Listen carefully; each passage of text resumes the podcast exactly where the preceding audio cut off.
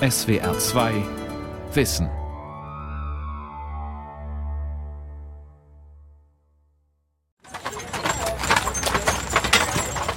Wir fahren jetzt zum Amalienpark nach Inzighofen. Das ist eine Tour, die wir anbieten. Dann erwarten uns dort zwei Führer, die es dann auch erklären, wie das damals war und wie das entstanden ist mit Napoleon und so. Und das ist sehr interessant. Napoleon wollte ja alle die kleinen Herrschaftsgebiete auflösen. Und die Amalie Severine war ja eine Freundin von Napoleon, seiner ersten Frau, von der Josephine. Und durch diese Freundschaft konnte die Hohenzollernschen Lande erhalten bleiben. Napoleon war derjenige, der entschieden hat, also wer behält sein Fürstentum und wer wird mediatisiert. Und da hat sie natürlich schon dann ihre Beziehungen spielen lassen, hat sich dann auch sehr stark eingesetzt bei Josephine Talleyrand, auch bei Napoleon persönlich, dass der Napoleon dann quasi mit einem Federstrich beschlossen hat, Hohenzollern also bleibt bestehen. Aber das hatte natürlich auch seinen Preis. Im Herbst 1801. Ich hatte das große Glück, das Haus Hohenzollern um mehr als das Doppelte seiner ehemaligen Besitzungen vergrößert zu sehen und mir sagen zu können, was für ein Glück es war, dass ich durch meine Freunde und Beziehungen diese so vorteilhafte Entwicklung hatte bewirken können.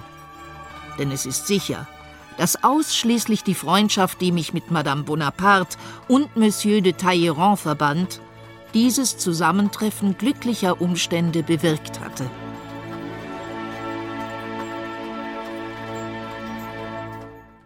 Fürstin, Strippenzieherin, Lebefrau. Amalie Zephyrine von Hohenzollern-Sigmaringen. Eine Sendung von Pia Fruth. Es ist noch früh am Morgen zwischen dem Dörfchen Langenhardt und der etwa zehn Kilometer nordöstlich gelegenen Residenzstadt Sigmaringen. Vier Pferdegespanne klappern den Höhenzug oberhalb des Donautals entlang. Noch etwas mühsam kämpft sich die Sonne durch den frischen Dunst. Einzelne Strahlen bringen die weißen Verdecke der Planwagen zwischen Kalkfelsen und herbstbunten Bäumen zum Leuchten. Uwe Link und die Mitarbeiter seines Pferdefuhrbetriebs kutschieren eine Ausflugsgesellschaft ins benachbarte Inzikofen zum fürstlichen Park. Er ist noch heute im Besitz des Fürstenhauses Hohenzollern-Sigmaringen, aber für jedermann frei zugänglich.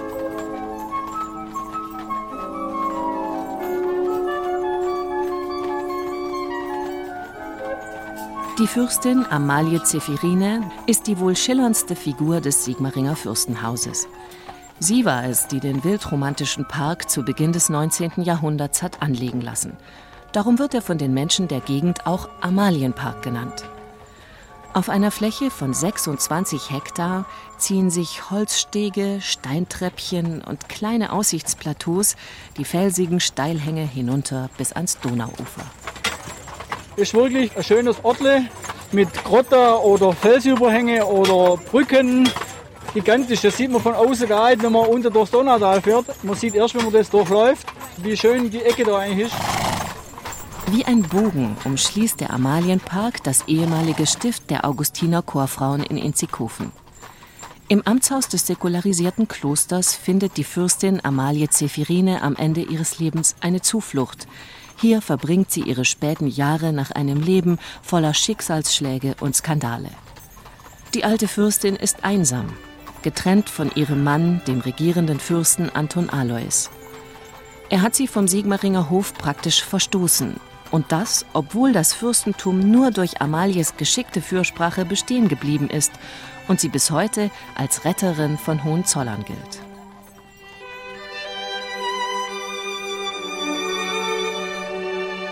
Man sagt, im Leben seien Glück und Unglück ausgeglichen. Wenn ich auf das meinige von frühester Kindheit an zurückblicke, sehe ich alles auf der einen und fast nichts auf der anderen Seite. Bereits im Kindesalter spürte meine zu Empfindsamkeit und daraus folgender Melancholie neigende Seele diesen unheilvollen Einfluss. Ich war ein hübsches Kind, sanft aber traurig, das lautlos weinte und ebenso litt.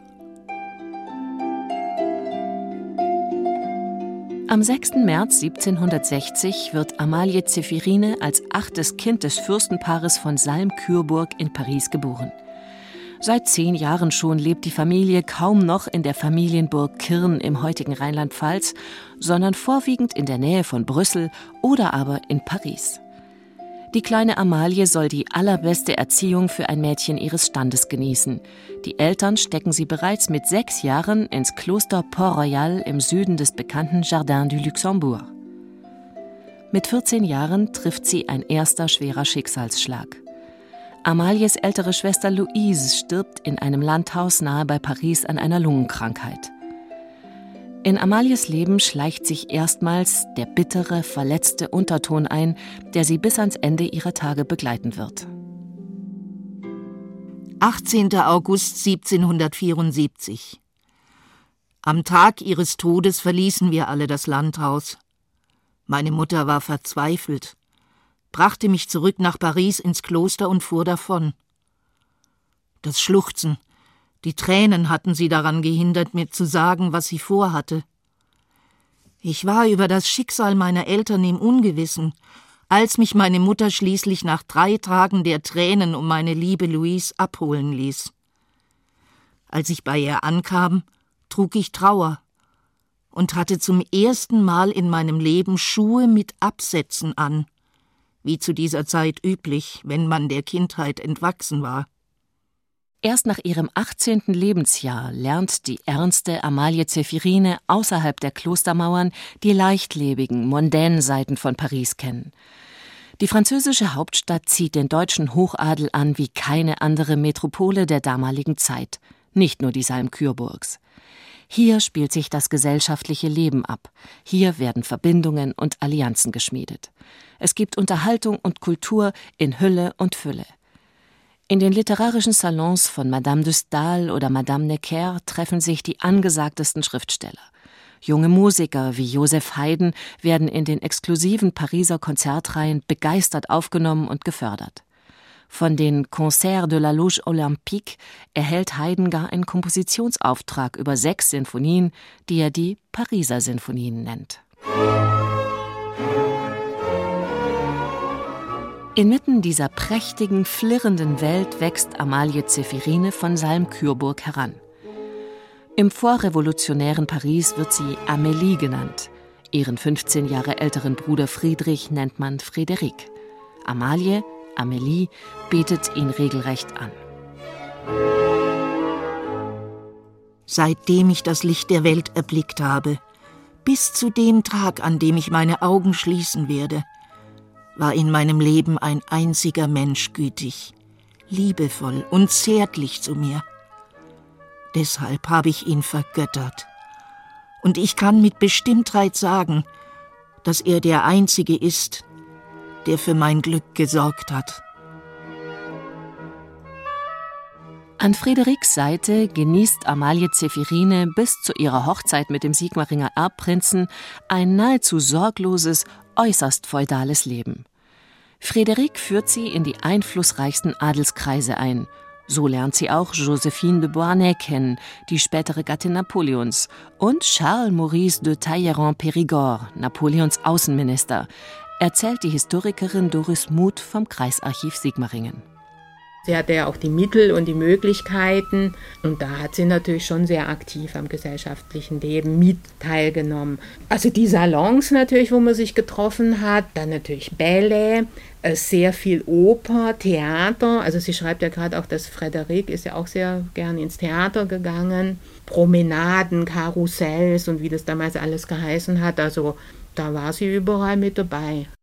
Doris Muth hat gemeinsam mit der Schweizer Historikerin Christina Egli die Lebenserinnerungen von Amalie Zephirine aus dem Kreisarchiv Sigmaringen geholt, transkribiert, übersetzt und kritisch kommentiert. Die beiden Historikerinnen haben sich durch viele Seiten brüchiges Pergamentpapier arbeiten müssen. Vier Hefte, vollgeschrieben in französischer Sprache und vor allem in Amalie Zephirines krakeliger Handschrift. Also die ist winzig, die ist sehr, sehr klein. Die Vokale sind oft sehr schwer auseinanderzuhalten. Dann äh, sind natürlich auch viele Ausstreichungen immer. Also sie ist sehr gewöhnungsbedürftig. Amalie Zephirine hat kein Tagebuch geführt, wie viele andere adlige Damen der damaligen Zeit. Was sie gegen Ende ihres Lebens aufschreibt, sind ganz persönliche und private Erfahrungen in einer Epoche, in der sich die Welt für den europäischen Adel grundlegend verändert. Amalie erlebt nicht nur die französische Revolution aus nächster Nähe, sie sieht auch Napoleons Stern aufsteigen und wieder verglühen. Ihre Lebenserinnerungen sind darum für die Forschung ein ganz besonderes Zeitzeugnis, sagt die Historikerin Doris Muth. Also ich fand es schon sehr spannend. Da schreibt jemand wirklich mitten aus der Französischen Revolution. Aber sie stellt jetzt keine Überlegungen an, also jetzt politischer oder philosophischer Natur oder jetzt über diese ja wirklich auch umwälzenden Ereignisse, deren Zeugin sie ja ist, da reflektiert sie nicht. Also sie sieht eigentlich ihre Welt, also auch aus der Perspektive der Adligen, denen es natürlich dann in der Französischen Revolution an Kragen geht. Also es kreist immer sehr viel um ihre Emotionen und auch um ihr Unglück oder um ihr vermeintliches Unglück. Das ist natürlich ein Ego-Dokument. Also es ist ihre Perspektive, es ist ihre Sicht der Dinge was es natürlich deswegen nicht weniger interessant macht. Man muss sich dessen nur bewusst sein. Amalie will ihre Lebenserinnerungen nicht veröffentlichen, sie will sie ihrem Sohn Karl zukommen lassen. Die Schrift soll ihm erklären, warum das Verhältnis zwischen Vater und Mutter so schlecht ist, warum die französisch erzogene Amélie später als Amalie in Sigmaringen nie so recht heimisch werden konnte, und warum sie in ihrem bewegten Leben manchmal einfach tat, was sie glaubte tun zu müssen. Ich widme Ihnen, liebes Kind, einen ausführlichen Lebensbericht. Glauben Sie bloß nicht, dass ich dies tue, um mein Herz von dem Kummer zu entlasten, der mein Leben überschattet hat. Ich habe das Opfer gebracht, mich nie zu Lebzeiten in Ihren Augen zu rechtfertigen, denn letztlich konnte ich es nicht, ohne den Urheber ihres Lebens anzuklagen, dem ich wirklich verziehen habe. Versiegeln Sie diese Schrift vor ihm. Er hat es nicht verdient, eines Unrechts bezichtigt zu werden. Lassen Sie meiner Liebe zu Ihnen Gerechtigkeit widerfahren, und glauben Sie mir, dass sie groß genug war, um hier zu bleiben, gepeinigt von Kälte und Gleichgültigkeit Amalie den 12. Februar 1830.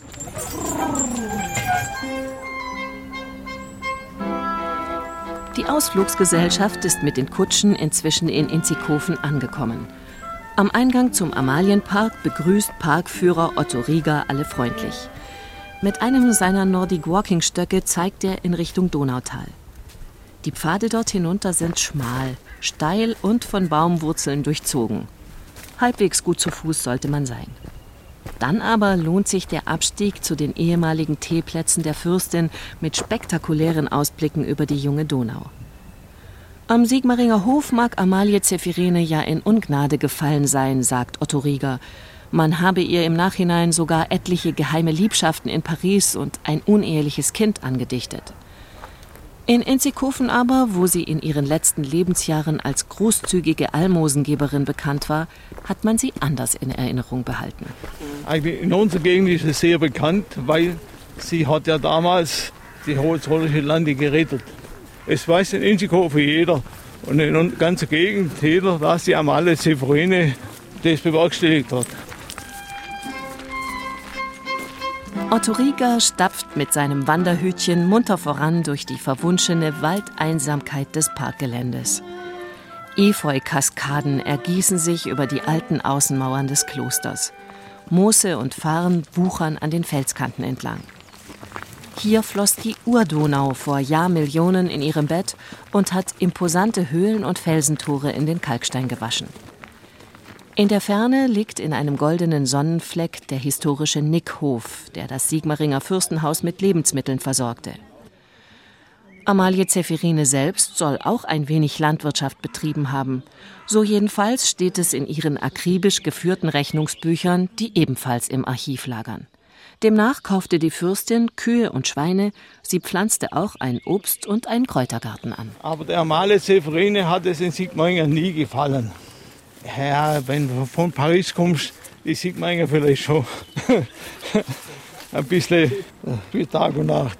Das hält man schwer aus. Ich kann das nachvollziehen. Ende Mai 1784. Ich gestehe nicht ohne einigen Kummer, dass mir der erste Anblick des alten Sigmaringer Schlosses das Herz etwas zusammenschnürte. Vor allem das Innere des Schlosses schien mir äußerst düster. Es war damals sehr schlecht möbliert, sehr altmodisch, ohne jeglichen Komfort, und die Vorstellung, mein Leben an diesem Ort zu verbringen, rief in mir eine Melancholie hervor, die ich nicht verbergen konnte. Ich glaube, der Erbprinz bemerkte dies, und es gefiel ihm nicht, was nur natürlich ist. Die von den Eltern beschlossene Ehe mit dem Sigmaringer Erbprinzen Anton Alois wird für Amalie Zephirine zum Drama ihres Lebens. Dabei sieht das Arrangement anfangs recht vielversprechend aus. Die Fürstenhäuser Salm-Kürburg und Hohenzollern-Sigmaringen gehören beide dem deutschen Hochadel an. Die 1782 geschlossene Ehe ist also durchaus standesgemäß. Außerdem hat Amalies heißgeliebter Bruder Friedrich mit Johanna von Hohenzollern-Sigmaringen die jüngere Schwester des Erbprinzen geheiratet. Amalie träumt von einem Leben Seite an Seite mit ihrem Bruder in Paris. Doch die Hohenzollern sind dagegen. Zwar darf das frisch vermählte Paar den ersten Winter in der französischen Hauptstadt verbringen. Amalie wird dort auch schwanger, obwohl sich die Eheleute offenbar nicht übermäßig zugetan sind. Danach aber gibt es kein Pardon mehr. Der gemeinsame Wohnsitz soll künftig das hohenzollerische Fürstentum sein. Amalie sträubt sich. Sie schiebt ihre Schwangerschaft vor, um nicht nach Sigmaringen reisen zu müssen, und lässt Anton Alois 1783 vorläufig allein den Heimweg antreten. Amalies Sohn kommt in Paris auf die Welt und stirbt nach nur zwei Tagen. Danach bleibt ihr keine andere Wahl. Sie reist nach Sigmaringen, um sich dort ihren Aufgaben als künftige Landesmutter zu stellen.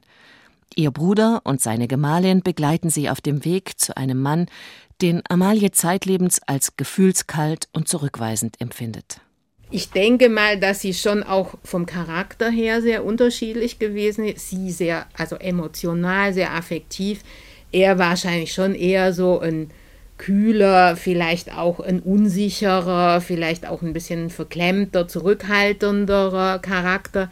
Also ich denke, ein Körnchen Wahrheit wird schon dran gewesen sein, dass er vielleicht schon eine gewisse Kälte ihr gegenüber ausgestrahlt hat. Aber das sind alles nur Spekulationen. Also wir wissen nicht, wie Anton Alois die Sache eigentlich gesehen hat.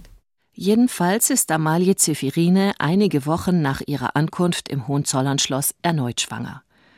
Ihr Bruder reist nach Paris zurück, und die junge Frau fühlt sich einsam in Sigmaringen, wo mehr Wert auf die Jagd als auf kulturelle Vergnügungen gelegt wird. Zwar verehrt man auch hier den Komponisten Joseph Haydn. 1766 ist gar ein Musikalienkatalog angelegt worden, der bis heute zu den wichtigsten Quellen bei der Datierung von Haydns Gesamtwerk gilt. Man unterhält auch eine eigene Hofkapelle. Aber Amalie vermisst vor allem Unterhaltung, Gesellschaft und ihren Bruder.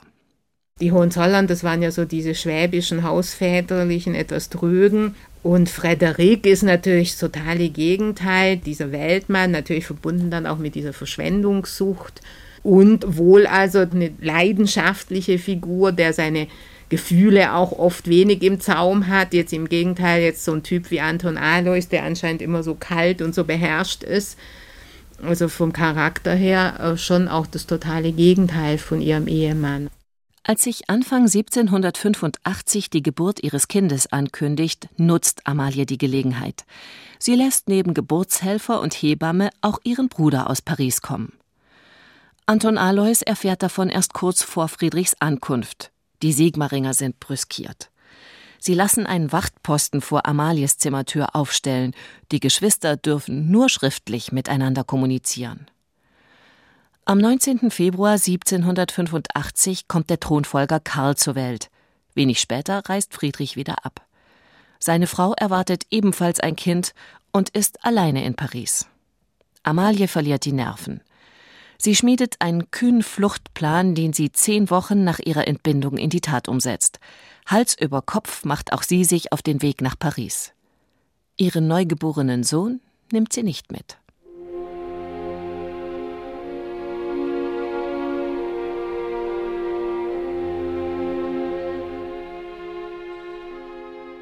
Was es mich gekostet hat, diesen kleinen Engel in seiner Wiege zurückzulassen. Ich ging in sein Zimmer, nahm ihn in meine Arme, betrachtete ihn. Der arme Kleine weinte, als ob er spürte, dass er seine Mutter verlieren würde. Die Amme beobachtete mich, sah mich tränenüberströmt.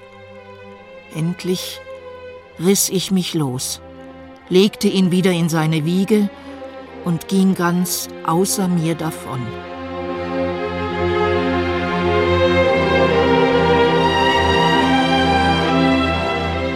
Ich hatte unter den Frauenkleidern Männerkleider angezogen.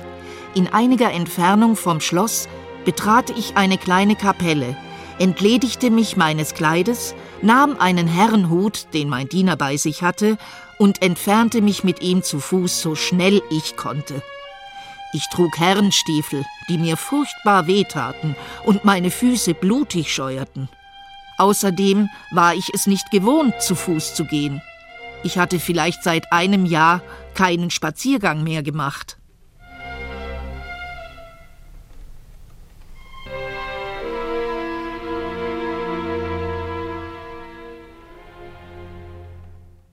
Ihre Flucht aus Sigmaringen verursacht am Hof einen handfesten Skandal, der Amalie Zephirine teuer zu stehen kommt. Nicht nur, dass die Hohenzollern sofort den Geldhahn zudrehen und ihr die Rückkehr ins Fürstentum verweigern, auch ihren Sohn darf sie nicht wiedersehen.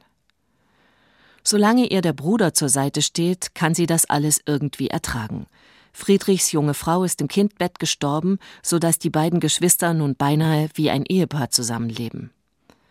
Doch der Heißsporn Friedrich macht sich in den Wirren der französischen Revolution Feinde und gerät zwischen die Fronten.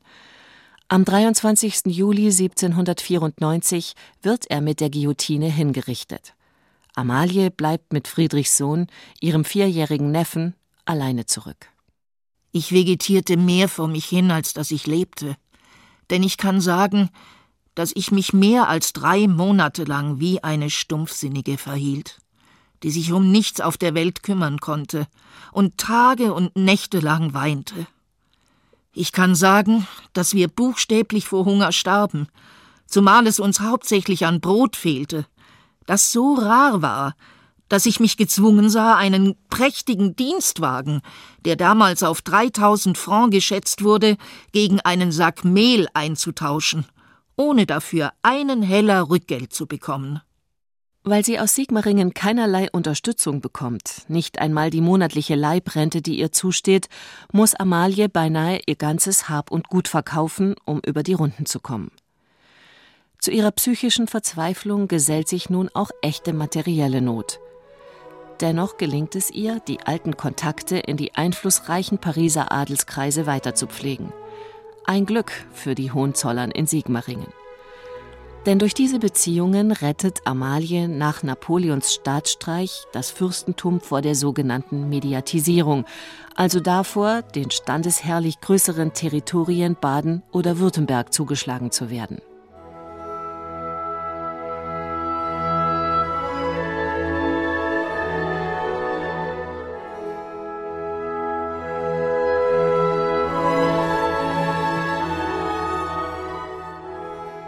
Da endlich gestattet Anton Alois nach 16 Jahren ein erstes Treffen auf neutralem Boden zwischen Amalie Zephirine und ihrem Sohn Karl.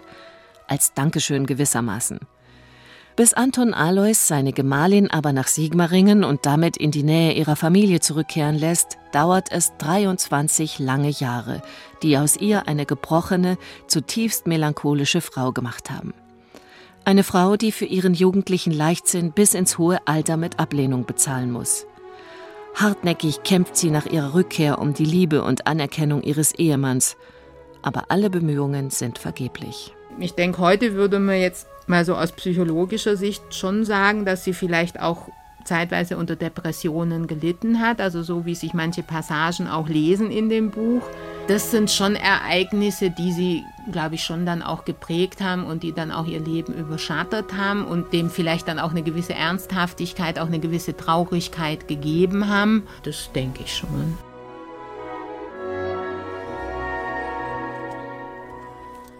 Ich habe Kinder, Enkelkinder. Aber diese Gefühle aus der fünften oder sechsten Reihe reichen für meine brennende Seele nicht aus. Wenn ich für irgendeinen Menschen auf dieser Welt, den ich vorbehaltlos lieben könnte, gefühlsmäßig an erster Stelle stünde, ich würde glücklich leben. Parkführer Otto Rieger hat mit seinen Ausflüglern im fürstlichen Park inzwischen ein Steintürmchen erreicht. Ein Denkmal, das Amalie für ihren Bruder Friedrich errichtet hat, nachdem ihr Versuch gescheitert war, seine Leiche aus einem Massengrab bei Paris exhumieren zu lassen. Über die sogenannte Teufelsbrücke, eine zierlich geschwungene Betonbrücke, die einen schwindelerregenden Abgrund überspannt, geht es weiter zum unteren Ende des Amalienparks. Aus der Donau, die hier in engen Schlingen vorbeimurmelt, erhebt sich fast 30 Meter hoch der sogenannte Amalienfelsen, ein schroffer, grauer Kalkriese. In die senkrechte Felswand sind eiserne Lettern eingeschlagen. Andenken an Amalie Zephirine. In Inzighofen geht die Sage um. Die Amalie Zephirine ist da mit ihrem Schimmel in die Donau gesprungen. Die Amalie Zephirine ist eingeschlafen im Prinzenbau in Sigmaringen, hat ihren ganzen Hofstaat per Handschlag noch verabschiedet. Aber heute noch gibt es in Inzighofen ältere Leute, die sagen, die Amalie Severin ist mit dem Schimmel von dem Feldrapp in die Donau gesprungen. Obwohl das jedermann jetzt weiß, dass es so ist, aber den Inzighofen würde es gefallen. Der Sprung vom Felsen in die Donau wäre in den Augen der Inzikofener vermutlich ein würdiger Abschluss für Amalie Zephirines dramatisches Leben gewesen passender jedenfalls als der stille, einsame Tod der für damalige Verhältnisse steinalten Frau. Amalie Zephirine von Hohenzollern-Sigmaringen stirbt im Alter von 81 Jahren am 17. Oktober 1841, auf den Tag zehn Jahre nach Anton Alois. Hinterlassen hat sie ein souveränes Fürstentum, Erst 1850 fällt es nach der Märzrevolution gemeinsam mit den Hechinger Hohenzollern an das Königreich Preußen.